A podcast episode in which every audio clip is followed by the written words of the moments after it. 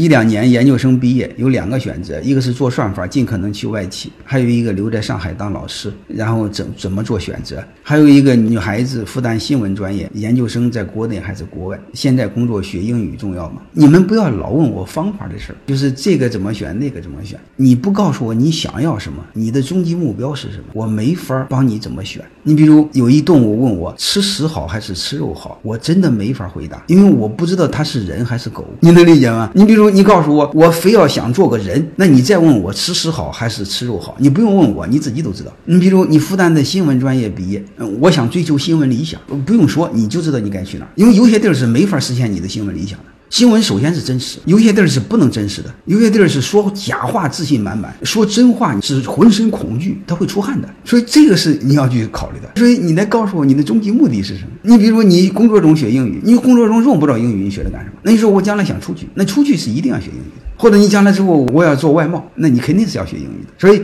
你们把未来定好，你就知道你现在做什么。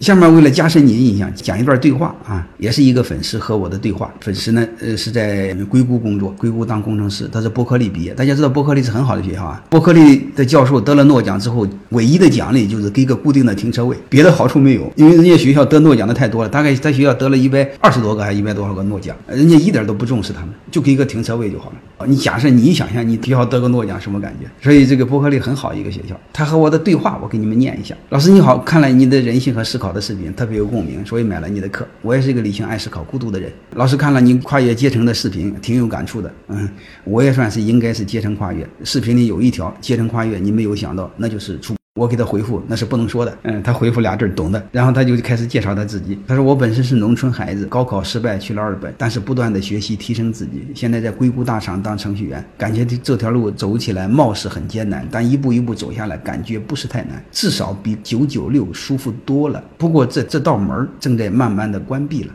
好了，我大概就说这些吧。嗯，再具体你就看我的职场发展课程吧。然后那个但愿对你们多少有点启发，就是我们把职场这条路走好。”轴文。